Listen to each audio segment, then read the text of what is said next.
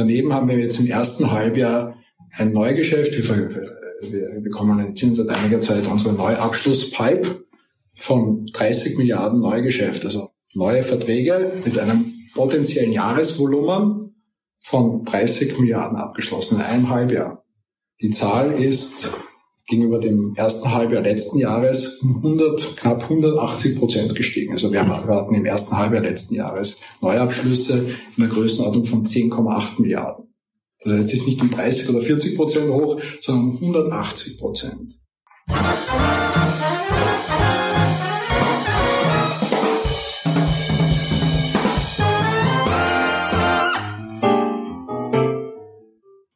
Nicht 30 Prozent Wachstum, nicht 40 Prozent, 180 Prozent Wachstum. 30 Milliarden Euro Neugeschäft. Die Stimme, die Sie da gerade gehört haben, das war Wirecard-Chef Markus Braun im November 2018 auf dem absoluten Höhepunkt der Erfolgsgeschichte von Wirecard. Frisch in den DAX aufgenommen, über 20 Milliarden Euro Börsenwert. Wirecard, das war im Grunde genommen die deutsche Apple. Wie das Ganze endete, das wissen Sie. Die Zahlen waren mutmaßlich erfunden. Markus Braun sitzt mit zwei weiteren Ex-Vorstandskollegen in U-Haft. Wirecard ist schlicht und ergreifend pleite. Und die Frage, die sich alle stellen, lautet, wie um alles in der Welt hat das passieren können? Wie konnte der Konzern Prüfer, Investoren, Analysten die Öffentlichkeit jahrelang an der Nase herumführen? Genau das ist heute unser Thema, liebe Hörerinnen und Hörer. Und herzlich willkommen damit bei der Jahrhundertschwindel und der Mann, der ihn entschlüsselte das dreiteilige Wirecard Podcast Spezial von finanzszene.de. Mein Name ist Christian Kirchner und ich bin einer der beiden Betreiber von finanzszene.de. Ja, wie um alles in der Welt war das möglich? Wenn es da jemanden gibt, der diese Frage beantworten kann, dann ist das mein Gast Thomas Borgwert. Viele von Ihnen werden diesen Namen kennen, denn Thomas Borgwert taucht sehr oft bei uns bei finanzszene.de auf. Er ist unser Analyst, der sich für uns regelmäßig durch die Bilanzen von Banken und Fintechs fräst und an vielen tollen Geschichten beteiligt war in den vergangenen Jahren. Was aber kaum jemand weiß, Borgwert ist auch einer der besten Wirecard-Kenner überhaupt. Seit Jahren hat er sich intensiv mit Wirecard und speziell den Bilanzen befasst und über die ganze Zeit unglaubliche Dinge erlebt. Er hat sehr früh erkannt, was da los war. Und ich sage einfach schon mal vorab, Vielen Dank, Herr Bockwert, dass Sie sich bereit erklärt haben, Ihre Erlebnisse und Ihre Erkenntnisse mit den Abonnenten von Finanzszene.de zu teilen. Herzlich willkommen. Hallo, Herr Kirchner. Ja, zunächst bedanken wir uns aber mal sehr herzlich beim Sponsor dieses Podcasts. Vielen Dank an die Unterstützung durch FinHome. Ja, was macht FinHome? FinHome bietet Banken, Versicherern und Finanzdienstleistern ein Financial Home als White Label, das Konten, Versicherungen, Verträge und Kapitalanlagen ihrer Kunden konsolidiert. Mehr Informationen auch unter www.finhome.de. Vielen herzlichen Dank von unserer Seite für die Unterstützung.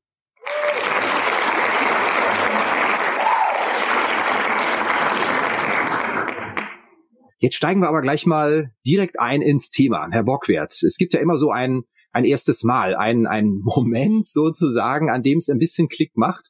Und wann genau war bei Ihnen eigentlich der Punkt, an dem bei Ihnen das erste Mal der Verdacht keimte, mit Wirecard, da könnte was nicht stimmen? Ja, das war im Herbst 2013. Ich hatte damals noch mit einem Partner zusammen eine kleine Portfolioverwaltung und im Rahmen dieser Portfolioverwaltung haben wir uns dann auch die äh, Geschäftsabschlüsse von TechTax-Unternehmen angeschaut und dann war sicher auch irgendwann Wirecard an der Reihe. Und äh, gestolpert bin ich bei Wirecard interessanterweise über den Lagebericht. Ein Lagebericht hilft immer dabei, ein etwas tieferes Verständnis vom äh, Geschäft zu gewinnen. Ich habe dann drei, vier Seiten gelesen und musste mir dann eingestehen, dass ich kein einziges Wort verstanden hatte. Ich habe dann nochmal gelesen und war dann immer noch nicht schlauer. Und das fand ich äh, sehr interessant zum einen, weil ich äh, sehr geübter Leser von Geschäftsberichten bin und auf der anderen Seite ein Lagebericht so abgefasst sein sollte, dass er auch für Nicht-Branchenkenner verständlich ist. Und das war so das erste Mal, dass ich die Idee hatte, ähm, ja, vielleicht will uns Wirecard auch überhaupt gar nicht erzählen, was sie wirklich machen. Ja, das war so der Anfang. Lageberichte lesen ist jetzt generell nicht vergnügungssteuerpflichtig. Seit wann befassen Sie sich denn mit Bilanzen beruflich? Das mache ich jetzt schon seit fast 30 Jahren. Ich habe Wirtschaftsprüfung und äh, Controlling studiert und habe dann 1991 äh, in der Revision der Stinnes AG angefangen. Stinnes AG war damals ein Traditionsunternehmen im Ruhrgebiet. Die Stinnes AG gibt es heute nicht mehr. Damals hat sich die Revision, ich denke wie heute auch, äh, mit den Tochtergesellschaften beschäftigt, dort die Geschäftsprozesse durchleuchtet und natürlich auch die äh, Abschlüsse geprüft. Und ja, in dem Zusammenhang habe ich äh, sehr viele unterschiedliche Geschäfte kennengelernt und auch wie diese Geschäfte dann in der Bilanz abgebildet werden. Und damals war es schon so, als junger Revisor war ich erstaunt, ähm, ja, wie viel kleinere und größere Betrugs- und Bilanzfälschungssachverhalte äh, bestanden. Und wir waren natürlich immer dann auch vor Ort, um die Sachen aufzuklären. Und da hatte ich dann schon relativ früh auch Kontakt, ja, ich sag mal so mit der dunklen Seite der Bilanzierung mal so schätzen müssen, wie oft hatten Sie denn schon Kontakt oder wie oft sind Ihre Augen schon über sogenannte frisierte Bilanzen gewandert, so im Laufe der letzten 30 Jahre? Das ist eine ganze Menge gewesen. Also es, Bilanzen werden viel, viel häufiger gefälscht, als äh, man sich das vorstellen kann oder ein hm, normaler Bürger sich vorstellen kann. Viele Dinge sind kleinere Sachverhalte, die auch gar nicht an die Öffentlichkeit geraten. Und äh, ja, ich hatte ein besonders prägendes Erlebnis. Äh, das war noch zu der Zeit, als ich bei Stinnes gearbeitet hatte. Das war 1998. Ich war zwischenzeitlich äh, Leiter Controlling einer Unternehmensgruppe äh, innerhalb des Stinnes-Konzerns geworden. Und da war die Bilanz einer Tochtergesellschaft in den USA implodiert. Ich war dann auch einige Wochen vor Ort, um mitzuhelfen, den Scherbenhaufen zusammenzukehren. Und wir konnten die Bilanzfälschung zehn Jahre lang zurückverfolgen. Und am Ende waren 75 Prozent des Umsatzes dieser Gesellschaft gelogen. Und seit der Zeit kann ich mir äh, Bilanzfälschungen in solchen Dimensionen vorstellen. Das ist vielleicht ein Vorteil. Sie sind dem Thema beruflich treu geblieben, weil Sie mittlerweile selbstständiger Unternehmensberater sind. Vielleicht können Sie an der Stelle einfach noch ein bisschen was erzählen, was Sie beruflich machen im Moment. Ja, wir beschäftigen uns äh, mit mittelständischen Unternehmen, helfen da äh, Controlling-Systeme oder auch Kostenrechnungssysteme äh, aufzubauen, zu optimieren und äh, helfen auch bei Finanzierungsfragen. Da ist es natürlich dann ein Thema, wie sehen die Bilanzen aus, äh, Planungen zu erstellen. Ja, in diese Richtung geht unsere Tätigkeit mhm. oder meine. Mittlerweile äh, mache ich das alleine. Ich würde gerne noch mal ins Jahr 2013 zurückkommen, kurz als Sie sagen, Sie hatten das erste Mal den Eindruck, da könnte was nicht stimmen. Also meine persönliche ähm, Erfahrung mit Wirecard reicht schon ins Jahr 2008 zurück. Ähm, seinerzeit hatte ich es hatte ich hatte ich es gewagt, mal in einer großen Wirtschaftszeitung zu schreiben, dass der Bilanzprüfer von Wirecard ja damals ein eher kleiner Unbekannterer sei und mich traf also sofort die komplette juristische Keule, äh, was ich, äh, wie ich es wagen könnte, so eine Unverschämtheit zu machen. Das war bei mir schon so eine kleine rote Flagge. Ich habe am Anschluss auch immer wieder mal versucht, selbst äh, zu verstehen, was da eigentlich operativ vor sich geht, bin aber dran gescheitert. War Ihr Eindruck auch schon 2013, das ist Absicht? Man will eigentlich nicht, dass man hier genau versteht, was vonstatten geht? Zumindest war der Verdacht da und äh, wir hatten uns dann entschlossen, äh, bei Wirecard dran zu bleiben. Und das heißt für mich, ich lege dann erstmal eine Excel-Tabelle an, schreibe da sehr, sehr viele Zahlen rein, versuche Kennzahlen, Relationen auszurechnen und schaue dann, ob mir irgendetwas auffällt. Und mir ist in der Tat etwas aufgefallen. Ein besonderes Kennzeichen von Wirecard war ja, dass Wirecard immer wunderschön um 25 Prozent gewachsen ist bei 25 Prozent EBITDA-Marge. Das ist natürlich ein Traumzustand für jeden Analysten, der die Zukunft prognostizieren soll. Da hat er dann nicht mehr viel Arbeit.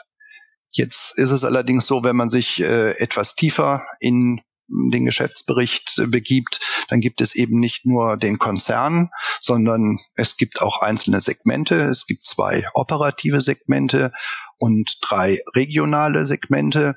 Und auch da kann man natürlich die Umsatz- und Margenentwicklung äh, sich anschauen.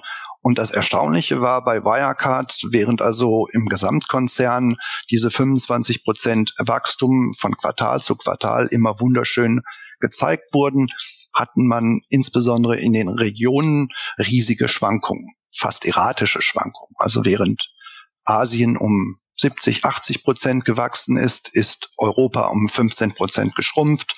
Ein Quartal später konnte es schon wieder ganz anders aussehen, aber alle Segmente addierten sich immer wunderbar zu diesen 25 Prozent Gesamtwachstum. Das kann man ein, zwei Quartale kann das Zufall sein, aber wenn es über zwölf Quartale geht, dann ist das kein Zufall mehr. Und das war dann nochmal eine Bestätigung dafür, dass das, was Wirecard äh, uns erzählt, so nicht stimmen kann. Und wir sind halt dran geblieben.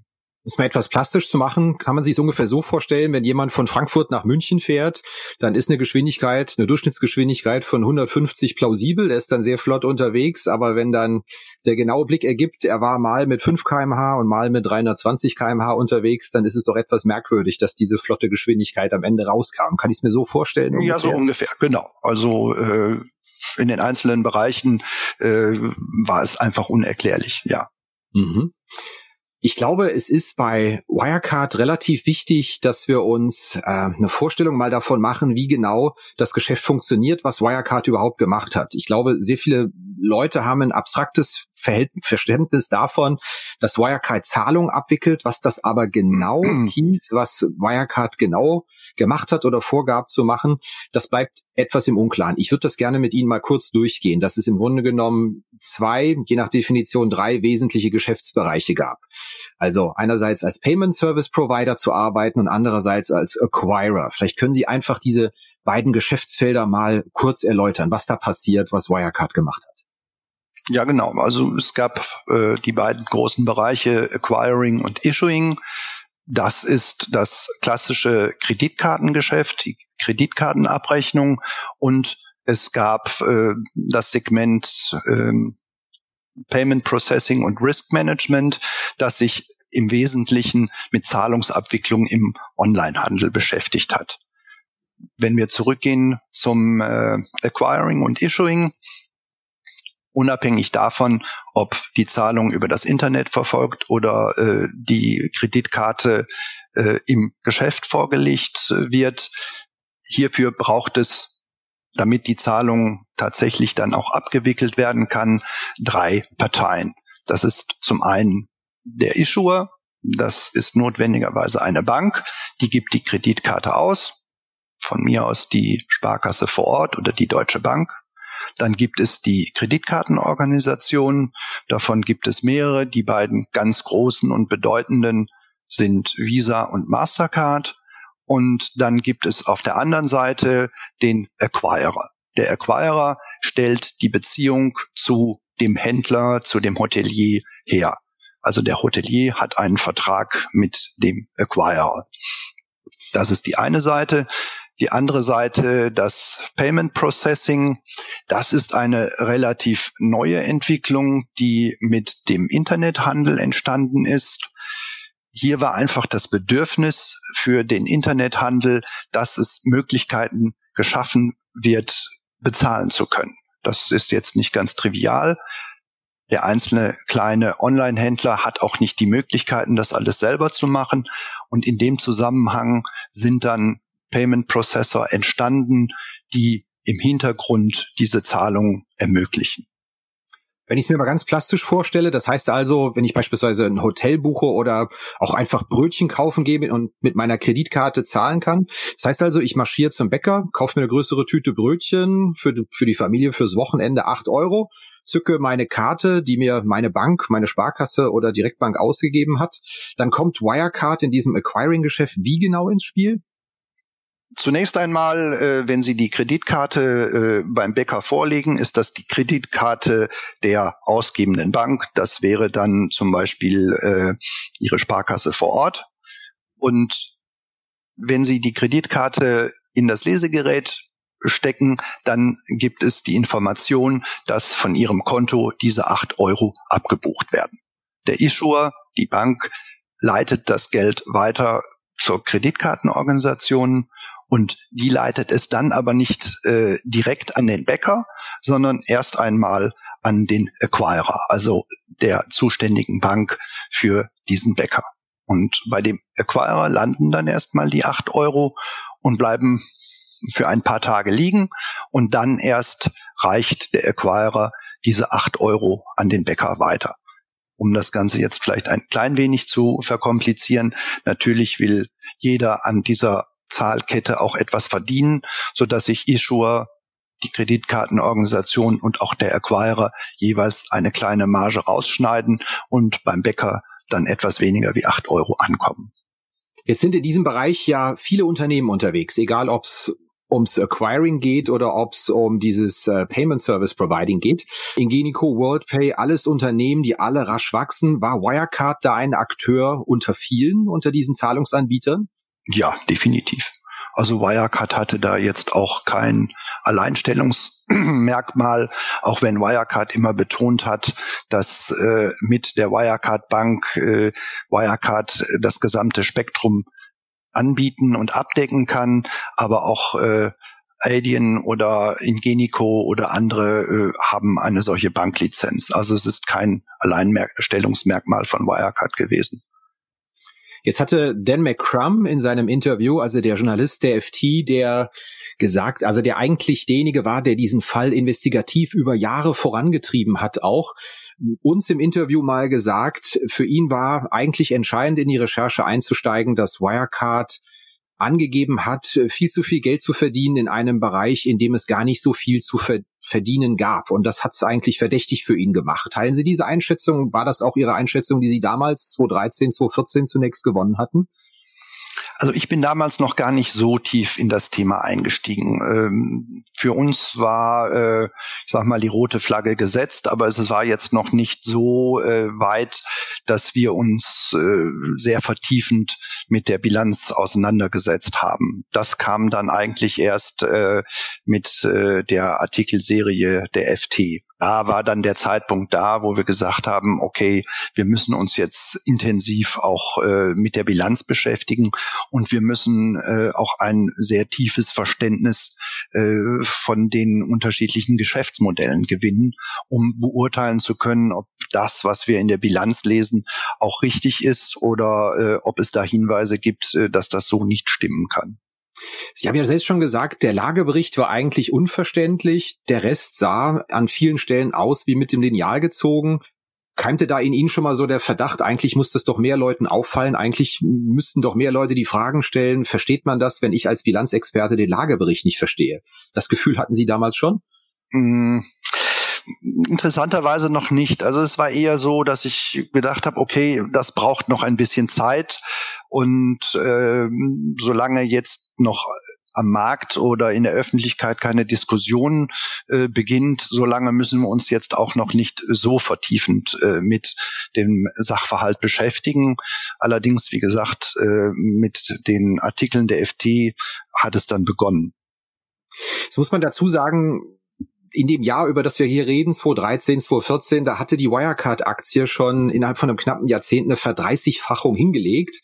Mir kam das aber damals als Journalist immer halbwegs plausibel vor, weil man im Bereich äh, Payments, äh, Kartenakzeptanz etc. unterwegs ist und das ja auch gefühlt, wenn man mit offenen Augen durch die Weltgeschichte läuft, ein Wachstumsmarkt ist. Immer mehr bestellen online, immer mehr zahlen mit Karte. Ein gewisses Gefühl hatte man ja dafür, dass die Wachstumsstory stimmen konnte. Wann ist denn bei Ihnen genau, Sie hatten es schon ein Stück weit angedeutet, aus dem diffusen, hier stimmt was nicht Gefühl, der knallharte Verdacht geworden, das, was hier mit Bilanzbetrug zu tun haben könnten? Wann war das? Das war 2015, als dann. Was war der äh, konkrete Anlass? Das war ähm, die Artikelserie der FT, dass sich äh, die FT äh, FT Alpha will, Dan McCrum intensiv mit der Bilanz auseinandergesetzt hatten und da den Verdacht geäußert haben, dass die Bilanzierung nicht stimmen kann.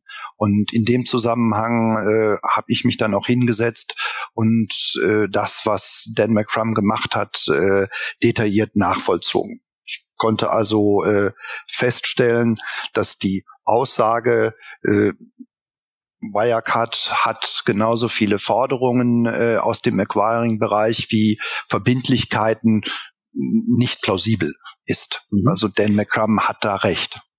Zu dem Punkt, das müssen wir, glaube ich, nochmal genau, genau erläutern, was die, was genau die FT seinerzeit in einer, ich glaube, siebenteiligen Serie veröffentlicht hat, kommen wir gleich nochmal. Bevor wir dazu kommen, auch nochmal ein herzliches Dankeschön an den Sponsor dieses Podcasts, der insbesondere für die Profis unter unseren Zuhörern im Bank- und Fintech-Bereich interessant sein könnte. Wir sagen herzlichen Dank bei FinHome. Was macht FinHome? FinHome ist die White-Label-Lösung für Banken, Versicherungen und Finanzdienstleister, die ihre Alltagsrelevanz erhöhen und die Kundenschnittstelle sichern wollen. Die KI-basierte Kontoumsatzanalyse powered by Banks API verbessert das finanzielle Leben ihrer Kunden und generiert Vertriebspotenziale. Mit Hilfe des 360-Grad-Blicks auf alle Finanzen werden die Silos Konten und Versicherungen aufgebrochen und echte Bankassurance-Aktivitäten ermöglicht. Ja, wer sich noch mehr darüber informieren möchte, was FinHome leistet, gibt's auch mehr unter www.finhome.de und wir sagen vielen herzlichen Dank, diesen Podcast zu sponsern.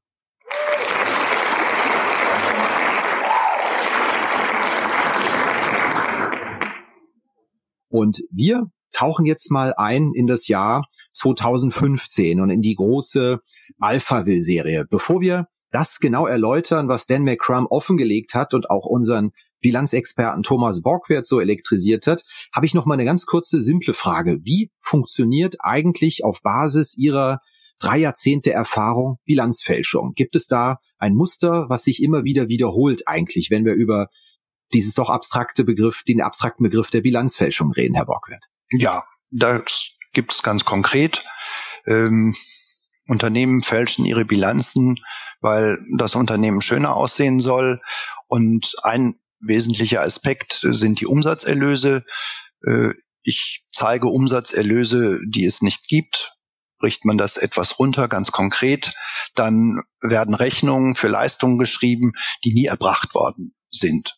Das heißt, es entsteht ein Umsatz und auch Gewinn in der Gewinn- und Verlustrechnung und eine nicht bezahlte Rechnung wird zu einer Forderung in der Bilanz, auf der Aktivseite der Bilanz. Jetzt ist es so, ähm, Rechnungen für Leistungen, die nicht erbracht worden sind, werden auch nicht bezahlt. Das heißt, die Forderung verschwindet dann auch nicht mehr aus der Bilanz. Und äh, nach einer gewissen Zeit äh, kommt dann der Wirtschaftsprüfer und äh, fragt nach, hakt nach, warum diese Forderungen nicht bezahlt werden. Und dann muss man sich entweder eine Geschichte ausdenken, warum diese Forderungen nicht bezahlt werden, oder man muss diese Forderungen selber bezahlen. Das ist dann das sogenannte Round Tripping. Das heißt, es muss zunächst Geld aus dem Unternehmen raustransferiert werden. Das liegt dann auf einem Konto und mit diesem Geld werden dann diese Forderungen bezahlt. Das kann man sich typischerweise vorstellen. Man kauft einen Vermögensgegenstand, wo der Wirtschaftsprüfer ein gewisses Problem hat, die Werthaltigkeit zu überprüfen. Das sind häufig eher kleine Gesellschaften irgendwo auf der Welt. Man vereinbart einen Kaufpreis, den Kaufpreis, den man kommuniziert, der liegt äh, viel, viel höher. Und mit dem Geld, was man dann aus dem Unternehmen herausgeschafft und nicht an den Verkäufer bezahlen musste, kann man dann die Forderung bezahlen. Am Ende heißt das, die Forderung verschwindet und es entsteht ein neuer Vermögensgegenstand, nämlich ein Goodwill oder eine Kundenbeziehung. Das ist der eine Teil. Der andere Teil, die Möglichkeit, dem Wirtschaftsprüfer hinsichtlich der Forderungen eine neue Geschichte zu erzählen, dass aus einer Forderung für Lieferung und Leistungen ein Darlehen wird oder eine Sicherheit wird oder was weiß ich auch immer. Welchen Weg ist denn mutmaßlich Wirecard äh, gegangen? Wo war Wirecard typisch? Kling gemacht hat hat's bei mir so ein bisschen im Kopf, als sie sagten, ja, man, man übernimmt Vermögenswerte, weil Wirecard ja eine sehr lange Historie von Übernahmen im Ausland hat. War Wirecard da ein typischer Fall? Also das war für mich ganz typisch. Ähm, hier wird äh, es ist alles nicht bewiesen. Von daher äh, ist das natürlich hypothetisch, äh, was ich sage. Äh, hier wird Geld aus dem Unternehmen äh, rausgebracht. Hier werden äh, Gesellschaften in Asien auch weit weg gekauft. Wenn man sich etwas näher mit den Übernahmen beschäftigt hat, stellte sich auch die Frage, wie passen diese neuen Akquisitionen denn überhaupt in das Geschäftsmodell von Wirecard? Was macht eine Aprisma? Was macht äh, eine GFG in äh, Neuseeland? Passt das zum Geschäftsmodell von Wirecard? Und da war meine Antwort nein. Sie hatten gesagt, dass Ihr Klicker zur weiteren Beschäftigung die Serie House of Wirecard ähm, in dem Blog FT Alphaville der britischen Zeitschrift FT war, die Dan McCrum hauptsächlich verfasst hat. Ich glaube, jetzt müssen wir mal genau darauf eingehen, was äh, seinerzeit ab Frühjahr 2015 erschienen ist. Es geht ja schon mit dem Titel los, House of Wirecard ist eine Anlehnung an House of Cards, also ein, ein Kartenhaus, relativ provokanter Titel. Zusammenhang auch mit einer Serie, die zum, zum damaligen Zeitpunkt sehr populär war. Was genau stand denn eigentlich in dieser Serie drin? Was hat Sie da so elektrisiert, was Sie herausgefunden haben oder was Sie auch gelesen haben in diesem Stück? Vielleicht können Sie das einfach mhm. mal erläutern. Ich hatte ja schon beschrieben, wie das Geschäftsmodell äh, des Kreditkar der Kreditkartenabrechnung funktioniert. Es wird Geld losgeschickt, das Geld kommt beim Acquirer an und erst mit zeitlichem Verzug wird das Geld an den Händler, an den Hotelier weitergeleitet. Das bedeutet ganz konkret, der Acquirer zeigt in der Bilanz auf der Aktivseite Geldvermögen, Cash, und weil er das Geld weiterleiten muss, es gehört ihm ja nicht, hat er auf der Passivseite eine Verpflichtung, eine Verbindlichkeit in gleicher Höhe dieses liquiden Betrags, weil er den Händler bezahlen muss. Mhm. So sieht die Bilanz aus. Bei Wirecard sah es eben anders aus. Wirecard hatte in großem Umfang auch noch Forderungen. Forderungen und Verbindlichkeiten. Wenn man allerdings das Geschäftsmodell äh, versteht, dann weiß man, da dürften eigentlich keine Forderungen sein, sondern da müsste Geld liegen. Und das hat dem McCrum herausgearbeitet und hat die Frage gestellt, wie kann es sein, dass bei dem, bei Wirecard, die das Acquiring betreiben, Forderungen und Verbindlichkeiten aus dem Acquiring-Bereich sind und nicht Cash. Er hat gesagt, wo ist der Cash? Ein Acquirer generiert Cash. Mhm. Acquirer generiert Cash in dem Sinne, wenn ich jetzt einfach sage, eine Million Menschen buchen eine Million Hotels oder gehen eine Million mal zum Bäcker, dann schuldet der Acquirer ja dem Bäcker, der das angenommen hat, Geld oder dem Hotel, der es angenommen hat, Geld. Und das Geld bekommen sie von den Kreditkartenorganisationen beispielsweise der, der Kunden, die es eingesetzt haben. Das müsste da sein und man schuldet irgendeinem was. Was aber Wirecard behauptet hat, war, da draußen sind irgendwelche Einheiten, Kunden etc., was auch immer, die uns Wirecard Geld schulden. Und das dürfte nicht sein. Habe ich das richtig verstanden? Hm. Wirecard hat sich gar nicht geäußert. Das ist ja auch ein äh, Grundverhalten äh, von Wirecard, äh, die Dinge äh, weit von sich zu weisen und auf den Sachverhalt nicht einzugehen. Also soweit mhm. ich das äh, verfolgt habe, äh, gab es auch keine wirklich substanzielle äh, Äußerung äh, von Wirecard hinsichtlich der Vorwürfe, äh, die Dan McCrum erhoben hat. Also das heißt, die Forderungen standen einfach so in der Bilanz und äh, ja, man wusste gar nicht warum. Ein, ein, eine Standardantwort von Wirecard war ja immer: Ihr habt das Geschäftsmodell nicht verstanden. Und damit sind sie dann auch relativ weit gekommen. Mhm. Was gab denn Wirecard vor? Warum denn überhaupt diese Forderungen da drin stehen? Hatten Sie das dann zu dem Zeitpunkt oder hatte denn McCrum ähm, nach Ihrem Dafürhalten das verstanden? War das plausibel? Mm, Dan McCrum hat äh, die Bilanz nur auf Konzernebene analysiert.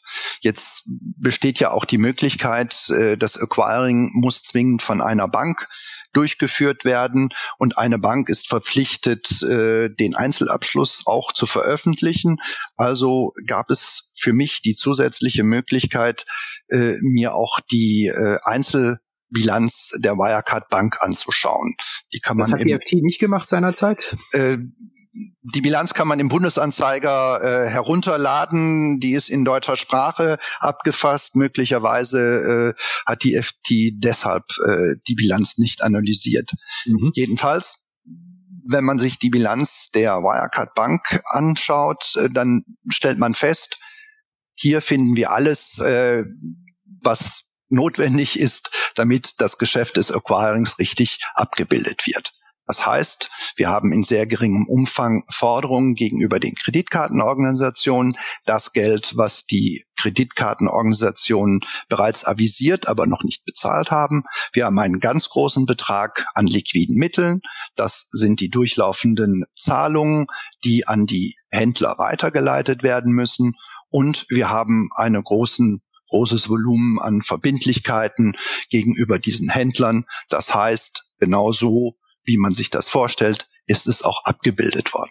Das heißt, die Bilanz der Bank war für mich richtig und auch nicht zu beanstanden. Jetzt ist es natürlich so, wenn ich auf Konzernebene sage, ich habe genauso viel Forderungen äh, aus dem Acquiring-Bereich, wie ich Verbindlichkeiten habe, das klassische Acquiring-Geschäft in der Bank aber richtig abgebildet worden ist, dann muss es notwendigerweise in anderen Gesellschaften in hohem Umfang Forderungen geben, denen keine Verbindlichkeiten gegenüberstehen. Mhm. Das kann aber dann grundsätzlich nicht sein, weil das Acquiring-Geschäft heißt, ich bekomme Geld, das ich weiterleiten muss. Das sind durchlaufende Posten. Wenn ich allerdings nur Forderungen und keine Verbindlichkeiten habe, dann kann da irgendetwas nicht stimmen. Das funktioniert so nicht.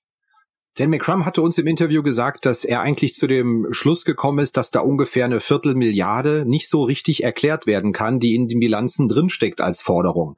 Ist das auch die Diagnose, die, die Sie stellen konnten mit den Informationen seiner Zeit? Ja, also man konnte das einigermaßen gut ausrechnen und das war genau diese Größenordnung. Das sind äh, auch noch ein bisschen mehr gewesen. Ich glaube, das waren knapp unter drei Millionen Euro an Forderungen, wo nicht geklärt, äh, wo ich nicht klärt konnte. Drei, drei oder 300, Entschuldigung? Na, 300, ja, natürlich. Okay, knapp unter 300 Millionen, wo ich dann äh, letztendlich nicht klären konnte, was ist der Sachverhalt, der hinter diesen äh, Forderungen steht. Zusammengefasst kann man sagen, ja, das, was Dan McCrum herausgefunden hat, war äh, korrekt. Und ich bin dann diesen einen Schritt weitergegangen, weil ich mir auch noch die äh, Bilanz der Wirecard Bank angeschaut habe, diese zusätzlichen Forderungen stecken nicht in der Wirecard Bank, sondern sie müssen irgendwo anders sein. Jetzt habe ich mir den, den Kursverlauf auch schon häufiger angeschaut von Wirecard. Diese Serie, ähm, die die FT seinerzeit veröffentlicht hat, hatte ja gefühlt überhaupt keinen Einfluss auf den Kurs, sondern die Wachstumsgeschichte von Wirecard ist auch an der Börse in einer Tour weitergegangen. Das ist jetzt für mich damals schon relativ schwer verständlich gewesen, dass wenn einer so eine Kette von Vorwürfen erhebt und auch sagt, hier stimmt was nicht und äh, Sie sagen, das ist völlig plausibel. Ähm, es hat Sie zu, zu weiteren Recherchen veranlasst, dann scheint aber so recht niemand Anstoß daran genommen zu haben. Haben Sie dafür eine Erklärung, warum diese Serie, man muss schon sagen, verpufft ist seinerzeit auch? Nein, da habe ich überhaupt keine Erklärung für, zumal äh, die Serie von äh, FT Alpha will ja sehr deutlich gemacht hat, wo äh, die Probleme, wo die Fragezeichen liegen. Und äh, es gab ja auch damals schon äh, sicher eher zwei als ein Dutzend Analysten, die sich intensiv mit äh, Wirecard auseinandergesetzt haben. Und jeder, der sich dann intensiver äh, mit dem Thema beschäftigt hat, musste erkennen, dass das, was äh, Dan McCrum da herausgearbeitet hat, äh, zutreffend ist, beziehungsweise dass da Fragen aufgeworfen worden sind, die äh, von Wirecard nicht beantwortet worden sind. Mhm. Wie viel Zeit haben Sie ungefähr reingesteckt, nachdem die FT Alphaville Serie erschienen ist? Dann, wenn Sie gesagt haben, da ging es bei Ihnen so richtig los. Vorher war das so ein Bauchgefühl, aber jetzt plötzlich hatten Sie wirklich was in der Hand, wo Sie sagen, jetzt auch mit der Bankbilanz, jetzt geht's weiter. Wie viel Zeitaufwand haben Sie da reingesteckt? Ich versuche das mal ungefähr zu verstehen. Ja, da sind da ist sehr viel Arbeit reingeflossen. Also es waren sicherlich äh, drei, vierhundert Stunden Beschäftigung. Es ist ja auch so, wenn Sie etwas nicht verstehen, wenn Sie äh, mehr vermuten, dass da etwas nicht in Ordnung ist oder vielleicht sogar Bilanzfälschung vermuten, dann müssen Sie sich ja sehr, sehr sicher sein, dass Ihre Vermutungen äh, zutreffend sind und äh, dass Sie äh, eine ganze Menge Dinge abchecken um sicher zu sein, ich kann äh, diese Behauptung auf äh, überhaupt äh, erheben. Mhm. Hatten Sie damals mal auch mal so dieses Geisterfahrerphänomen, dass man sagt, äh, kann es eigentlich sein, dass ich auf der richtigen Spur bin und mir hier Dutzende Geisterfahrer entgegenkommen, weil Wirecard war damals ein Unternehmen, das schon von Ernst Young geprüft worden ist, lag in sehr vielen Portfolios, hatte einen Milliardenbörsenwert, war ein Börsenüberflieger und war von fast allen der knapp 30 Analysten auf, auf beigesetzt. Kriegt man da mal selbst Zweifel, dass man sagt, was mache ich hier? Bin ich hier der, der, der Irre oder sind die anderen alle irre? Das müssen Sie uns mal so emotional, glaube ich, beschreiben. Ja, natürlich. Es ist, das ist so äh, bin ich hier verrückt oder alle anderen? Äh, äh, die Antwort ist naheliegend. Offensichtlich bin ich ja wohl verrückt. Aber wenn ich mich dann wieder in das Thema eingearbeitet habe, dann konnte ich nicht erkennen, wo bei mir der grundsätzliche Denkfehler war. Das war, glaube ich, aber auch 2015 noch nicht so gravierend. Wirklich verrückt wurde es dann äh, im Jahre 2019 als äh, dann Alpha Will noch oder die FT noch einmal äh, nachgelegt hat, wo dann auch äh, die BaFin äh, eine Rolle gespielt hat, wo Ernst Young den Abschluss nochmal testiert hat und mhm. ich ja auch nochmal zwei Schritte weiter war. Ja, äh, mir ist die Realität zunehmend äh, surreal vorgekommen. Jetzt bleiben wir mal ganz kurz im Jahr 2015. Was waren dann Ihre persönlichen Konsequenzen? Was haben Sie mit Ihren Erkenntnissen gemacht, äh, die Sie, die Sie gewonnen hatten? Sind Sie da auch mal an andere herangetreten, als Sie sich Ihrer Sache doch damals schon einigermaßen sicher war, dass hier einfach was komplett grundfaul sein muss mit der Bilanz? Ja, also zunächst einmal äh, ist das Bedürfnis immer größer geworden, äh, mich mitzuteilen. Ich habe dann angefangen, äh, äh, auf einem Anlegerforum zu posten. Ich habe dann aber relativ schnell gemerkt, dass äh, meine Beschäftigung mit dem Thema doch die allermeisten äh, überfordert haben und ich habe da dann auch äh, kaum Resonanz bekommen und äh, dann kam irgendwann auch der Punkt, äh, wo ich gesagt habe, es ist mir so wichtig, es mitzuteilen. Ich versuche es jetzt einfach mal bei dem einen oder anderen Journalisten wo mhm. ich den Eindruck hatte, äh, er ist vielleicht doch ein bisschen kritisch äh, Wirecard gegenüber eingestellt. Ja, und das habe ich dann versucht und äh, bin dann bei Herrn Doms äh, auch äh, angekommen. Das wird dann ähm, wesentlicher, wesentliches Element unseres zweiten Teils. Wir müssen aber äh, auch an der Stelle nochmal offen drüber reden. Sie hatten ja eingangs gesagt, Sie hatten eine Finanzportfolioverwaltung. Das heißt, ähm, Sie haben das ja oder die Recherchen durchaus in eigenem Interesse äh, gemacht, weil Sie seinerzeit mit, mit Geldverwaltung auch betätigt waren. Das heißt, Sie haben auch sehr konkret auf fallende Kurse bei Wirecard gesetzt. Ja, das ist richtig. Also ich hm, habe das nicht äh, aus reiner Spaß, äh, aus reinem Spaß an der Freude gemacht, auch wenn es mir äh, natürlich Spaß macht, Bilanzen zu analysieren und etwas zu finden. Äh, ja, also wir waren dann auch entsprechend äh, short positioniert, wobei das äh, im Jahre 2013, 2014 mehr ein Erinnerungsposten war. Aber natürlich, als dann äh, FT Alpha Will mit äh, der Artikelserie äh, begonnen hatte, da war für uns relativ sicher, das Thema wird jetzt in die Öffentlichkeit gespült, es wird über die äh, Bilanzen diskutiert und dann wird auch die Bilanzfälschung immer deutlicher, was dann allerdings nicht zurückgekommen ist und sie vermutlich ein bisschen Geld gekostet hat mit ihrer Short-Position, oder? Ja, ja, definitiv. Ja, ich habe natürlich äh, durchaus auch äh, ordentlich Geld verloren in der Zeit. Ja, so war das. Ich würde Sie vielleicht, um das äh, an der Stelle ein bisschen abzubinden, mal um etwas Kreativität bitten, dass wir uns nochmal vorstellen, Wie glauben Sie denn, hat Wirecard seinerzeit im Jahr 2015 dagesessen, mal ihre Fantasie spielen lassen und hat das inszeniert? Ähm, wenn wir sagen, es, es ist ein Betrug, was genau, welche Hebel hat Wirecard betätigt? Einfach mal, um, um herumzuspinnen, wie die Sicht des Unternehmens war, was man hier darstellt. Welchen Verdacht hatten Sie damals oder was glauben Sie, können Sie rückblickend hier als in das Jahr 2015, was können Sie, was glauben Sie, wie es genau gelaufen ist, wie es ausgesehen ist? Können Sie das beschreiben? Man macht sich ja immer Gedanken darüber, äh, wie die Wirklichkeit wirklich äh, dann aussieht. Wenn man den Verdacht hat, äh, hier wird äh, eine Geschichte erzählt, die so nicht stimmen kann, dann weiß man ja noch lange nicht, wie die Wahrheit wirklich aussieht. Und natürlich macht man sich dann Gedanken, äh, was sind die Hebel, äh, was macht das Management. Und ein zentrales Thema äh, bei Bilanzfälschung ist, sind immer die Forderungen. Was passiert mit diesen Forderungen? Und da war dann natürlich die Idee, äh, ja, wir haben hier diese ganzen Akquisitionen im, äh, in Asien, äh, da kann eine ganze Menge versteckt werden und natürlich auch, was äh, erzählt das Management für eine Geschichte, insbesondere natürlich auch dem Wirtschaftsprüfer hinsichtlich dem Riesenberg an Forderungen. Weil obwohl Akquisitionen in Asien stattgefunden haben, wo ich den Verdacht hatte, naja, das ist da bestimmt nicht alles mit rechten Dingen zugegangen, war immerhin noch eine große Position. Wir redeten damals von 250 Millionen Euro Forderungen, äh, von denen ich eben äh, gedacht habe, die sind nicht werthaltig. Welche Geschichte erzählt das Management äh, dem Wirtschaftsprüfer? Diese mhm. Gedanken macht man sich natürlich immer wieder.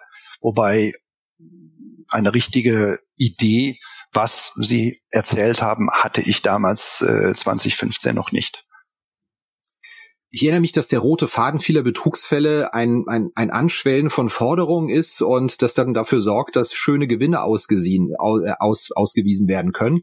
Das war bei diesem neuen Marktskandal Comroad so, das war bei WorldCom so, Enron, äh, Tyco.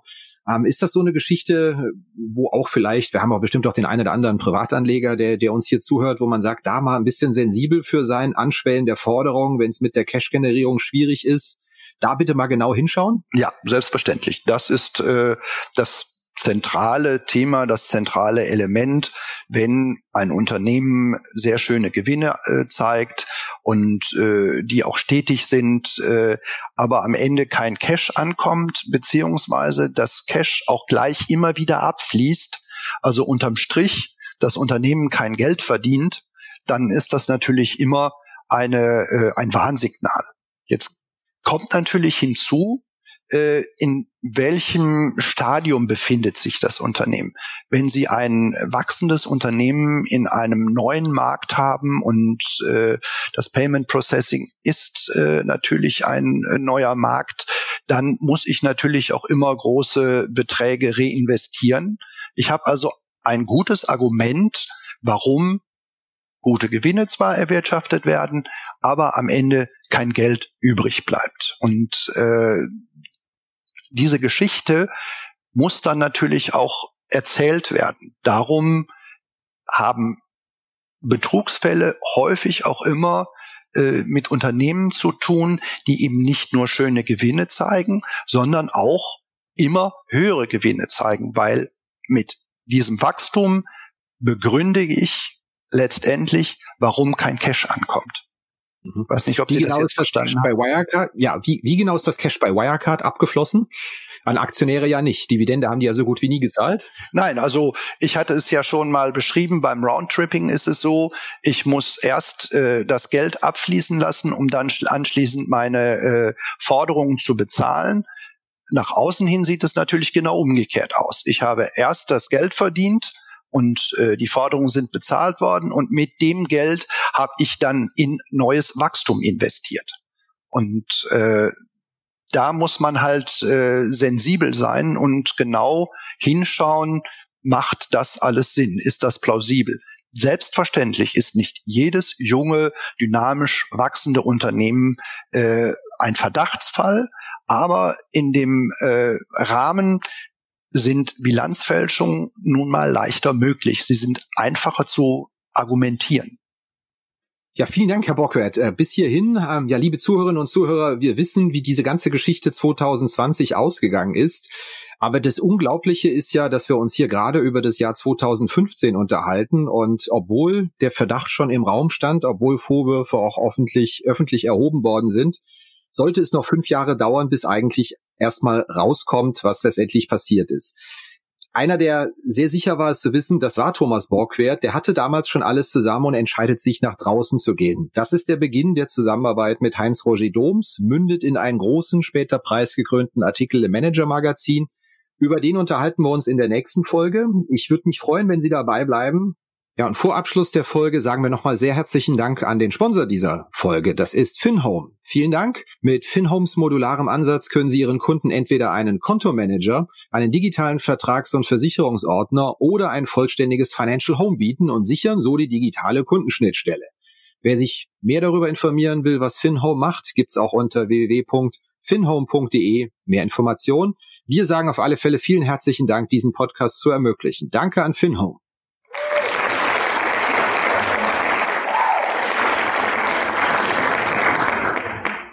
Ich bedanke mich recht herzlich für Ihre Aufmerksamkeit und ja, Ihnen, Herr Bockwert, vielen herzlichen Dank. Das hat großen Spaß gemacht. Ja, danke. Auch Ihnen herzlichen Dank.